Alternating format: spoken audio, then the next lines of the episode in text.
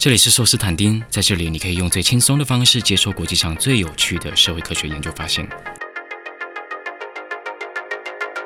当麻省理工学院的政治学者 Bernardo Zacca 在离开他进行了八个月的田野时，他的脑袋里不断盘旋着一个问题：基层公务员是不是一种有毒的职业？为什么大部分的基层公务员都会呈现出某种病态的道德倾向？当时的扎卡还不是 MIT 的副教授，他还是哈佛政府系的一个博士生。扎卡将他的博士论文全都用来分析这个非常有趣的问题。二零一五年，扎卡凭借这篇论文拿到他的博士学位。两年后，他把博论改写成专书，在学界引起广泛的回响。扎卡最后给出的答案是，他认为基层公务员确实是一种有毒的职业，理由是他认为公家机关是一种会侵蚀道德能力的职场环境。不要误会，扎卡想说的并不是那些本身就不认真工作、贪腐滥权的公务员。大部分的基层公务员其实只想把自己的工作做好，甚至有不少人是燃烧自己的热情，在默默牺牲奉献。但这就是扎卡的研究引起关注的地方，因为扎卡所谓的病态的道德倾向，就是发生在那些善良认真的公务员身上。扎卡发现一个很矛盾的现象：当一个基层公务员越是认真地投入在他的工作中，这个公务员所面临的认知失调就会越严重。这个时候，有的公务员会身心耗竭，选择离职；但更多的公务员会麻痹自己一部分的道德感知能力，然后逐渐养成某种偏狭的道德倾向，也就是扎卡所谓的病态的道德倾向。我等一下会跟大家解释到底什么是病态的道德倾向。在社会科学中，基层公务员是一个很热门的研究主题。这股热潮主要是从上个世纪七零年代开始的。点燃这股研究热潮的人是美国的政治学者 Michael Lipsky。Lipsky 在一九七零年代提出一个全新的理论典范，这让他从此财富自由，而不是让他登上大师级学者的殿堂。Lipsky 厉害的地方在于，他让我们看见这些位于官僚体制底层的小员工，其实才是影响民主法治的主角。Lipsky 把老师、警察、法官、社工、书记官、社会行政这一大堆位于官僚体制底层、负责执行法律和政策，而且需要和民众发生大量互动的公务员，称为 street level bureaucracy 或 street level bureaucrats。台湾学界经常翻译成基层官僚。Lipsky 说，我们对于国家运作的想象和期待经常是错误的。在民主国家中，我们经常会以为法律或政策这些国家赖以运作的原则，是由官僚体制的最高层，也就是国会、总统这些政治精英制定的。Lipsky 说：“这大错特错。事实上，法律和政策是由政府科层体制的最底层，也就是基层官僚决定的。” Lipsky 的意思是，法律是不可能穷尽，也不可能完全量化人类极其复杂的社会生活世界的。所以，法律如果要被执行，就肯定得仰赖执法的人依照现场复杂的情况去诠释法律。另外，公务员的人力注定永远都是短缺的，这也代表公务员势必得选择性执法。这种基层公务员拥有怎么执法、对谁执法，或是把资源分配给谁的弹性的决策空间，被 Lipsky 称为 discretion，台湾通常翻译成裁量权。举个例子，中山大学的学者林传凯，他的研究专长是台湾的白色恐怖历史。他在担任模拟宪法法庭的鉴定人的时候，就提到，九零年代晚期，台湾开始推动白色恐怖补偿。他发现补偿标准超混乱的，比如说，同样有参加地下党的人，有些人获得补偿，有的人就没有。根据他的观察，这些家属能不能获得补偿，很多时候和法律的书面规定其实没有关系，纯粹是刚好遇到某个委员。或刚好那个场次的委员用什么方式去诠释他们的案子，也就是说，白色恐怖的受害家属能不能拿到补偿，很大程度上是由基层官僚的自主裁量决定的。另外，美国警察长期有 racial profiling，也就是看种族执法的坏名声，这也是典型的裁量权。美国警察对黑人拦检和暴力执法的几率都特别高。这并不是美国有哪一条法律规定警察得这样做，纯粹是基层员警诠释法令、选择性执法的行为。不过，这也代表基层公务员的裁量很容易受到社会中的各种偏见影响。Racial profiling 就是种族主义的歧视渗透进公务员的裁量里。过去半个世纪，越来越多研究开始关注这个问题：基层公务员的裁量权会受到哪些东西影响？会怎么影响法律政策的实际样貌？接下来，我想透过两个台湾的很有趣的研究，跟大家聊聊这些问题。最后，我会再回到扎卡的研究。台大的社会学者黄克先两年前发表了一篇关于游民治理的研究，他发现台湾的游民社工。常被要求做一件很奇怪的事情。黄克先的田野是台北市一座游民聚集的公园。为了和游民混熟，他在田野初级的第一个月，每天都去这个公园待九个小时以上。之后的一年，他每个礼拜平均会去两三次，每次平均四小时。寒流或台风天的时候，黄克先也会去这个公园夜宿。慢慢的，他开始进入游民的生活世界。黄克先在完成一年的田野之后，又跟着台北市社会局的游民社工做了三个月的外展服务。黄克先认为，透过这种两方取证的民族志，他才能深入理解游民和国家互动的情况。黄克先发现，游民社工经常被要求做一件很奇怪的事情，他称为假性托游。根据台北市政府社会局今年的街友工作暨生活重建方案，政府的工作是帮助游民返回就业市场，帮助街友自食其力维持生计，以及帮助街友脱离街头生活，也就是所谓的脱游。但一线的游民社工会发现，民意代表、上级长官和民众经常要他们做的，并不是帮助无家者脱游，而是假性脱游。有个社工跟黄克先说，他的长官最爱给他们下的命令是：不管你用什么方法，你把他给我变不见就对了。这个社工说，长官对外都说的好听，说我们的目标是脱游安置。他上任了一两年，也没看到安置床位有增加。这个时候，基层的游民社工就有两个彼此矛盾的工作目标：一方面，法令政策规定社工要以协助无家者脱游为己任；另一方面，议员、长官、民众说，你们的任务就是把游民弄走就好，弄去哪里随便，有没有拖油也没差，反正不要在我的社区或我的选区就好。黄克先发现，假性托游才是大部分游民社工的主要工作内容。为了达到这个目的，基层社工得想办法让游民变得可受控制。他们得让游民在需要被消失的时候，愿意合作消失。要怎么做到这件事情呢？基层社工的做法是用他们对资源分配的裁量权来收编游民。基层社工拥有分配金钱资源或社服资讯的裁量权。你嘴馋想吃泡面，你想借政府的电脑上网，你需要五百块买鞋子，你想知道怎样可以申请救助金，可以。我需要你帮我在游民之间传达讯息，帮我找人，帮我组织人力的时候，你要愿意配合。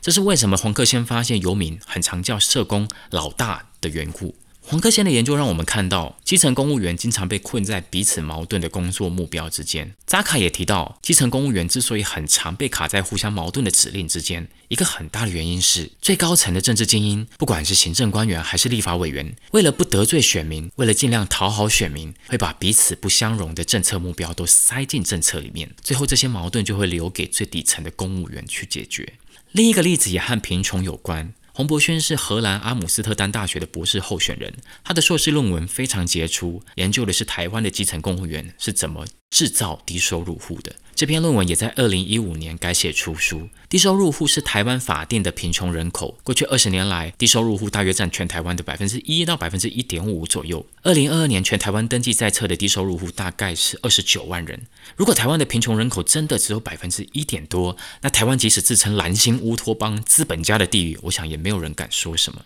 但这显然不是一个可靠的数据。我们亚洲的邻居日本和韩国，贫穷率历年都在百分之十五左右。即使是世界上最富裕、财富分配最平均的北欧国家，也都还有百分之八左右的贫穷率。这是因为台湾定义贫穷的方式太严苛了吗？台湾的贫穷线或贫穷门槛，乍看之下并没有设定的特别的严苛。台湾目前设定的贫穷线，也就是所谓的最低生活费，是可支配所得中位数的百分之六十。其实比 OECD 使用的可支配所得中位数的百分之五十还要宽松一点点。目前台北市的贫穷线是一万九千元，而台南、高雄和其他非六都的县市，贫穷线都是一万四千多。只要人均家户所得低于各县市的贫穷线，就可以申请低收入户。但洪博勋告诉我们，实际上并非如此。最大的问题并不是出在国家定义贫穷的方式，而是出在国家计算收入的方式。台湾使用一种有点像是把人民当贼来防的制度，也就是社会救助法里面的拟制收入。这项条文规定，有工作能力但没有工作的人，要直接设定这个人的收入就是法定最低工资。这一点其实已经有很多不合理的地方。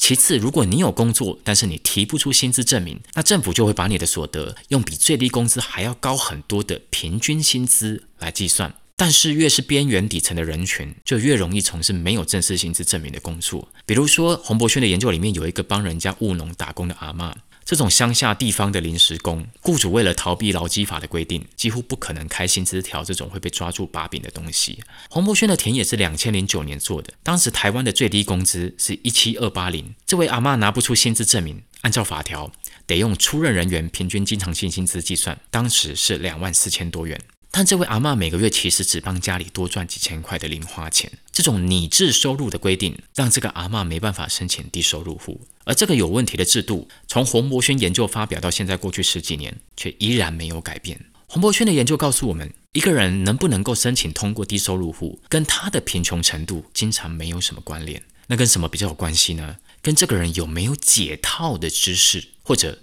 跟他遇到的公务员愿不愿意提供他解套的资讯比较有关。所谓的解套资讯有很多种，比如说把谁纳入资产调查的计算。本身就是一个很复杂的数字游戏，透过把某些家庭成员迁出户口，或透过主张所谓的五二八条款，都可以让一个本来不会通过的案子变成通过。另外，民众也很常不知道，透过提出某些佐证资料，比如就业没合证明，就可以让没有工作的家庭成员的拟制收入大幅降低。洪博轩的研究当中，有一位公务员的话，很能体现制造低收入户的逻辑。这位救助科的承办人说：“我才不会管对方是不是真的贫穷，我要管的是对方是不是法律上的低收入户。”这也代表台湾民众想要通过低收入户审查，其实是非常仰赖基层公务员的自主裁量的。比如说，有一位承办人告诉洪博勋，他从一个民众走进办公室的那一刻，他就已经知道这个人能不能够通过审查了。这位承办人当然不会通灵。他的意思是，有些民众的态度一看就很差，而基层公务员碰到这些态度差的民众，就不会跟他们说那些可以帮助他们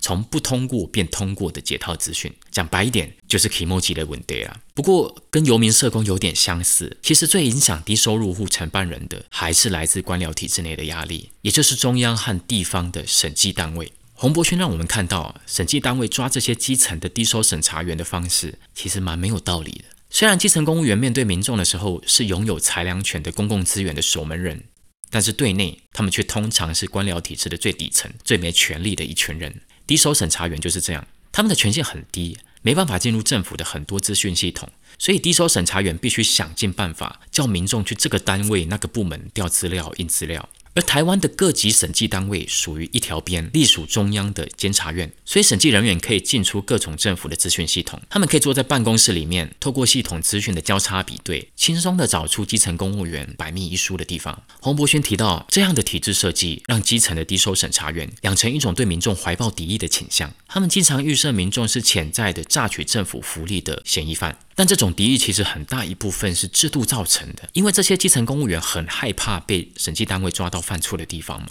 洪博勋质疑这样的体制的意义是什么呢？这些资讯明明政府都有，但你不开给基层，然后让基层公务员和民众之间搞得像是叠对叠，而且还要花一堆时间金钱去列印调阅这些资料，最后你再给官僚体系里面的另一群人所有的资讯权限，让他们去扮演猫捉老鼠的角色。这很像有的资安工程师会开玩笑说，他们为了可以不断 debug，所以每天也必须写一些 bug 进去系统里面。所以洪伯勋在他的论文中用“乡愿”这两个字来形容这整个体制。最后回到扎卡的研究，扎卡的田野是美国东北的一座都市扶贫中心。他在建田野之前，一直很不能理解为什么很多基层公务员看起来都很冷淡，用很机械、很非人类的方式在跟民众互动。但在他到职的第一天，才经过几个小时的忙碌，他就发现自己的嘴里开始出现自己以往最讨厌的那种冷漠官腔的说辞。不但如此，他发现自己的脑袋里还开始出现一些想法，安慰自己说这样做是 OK 的。扎卡说，他被自己的这些心理变化整个吓歪。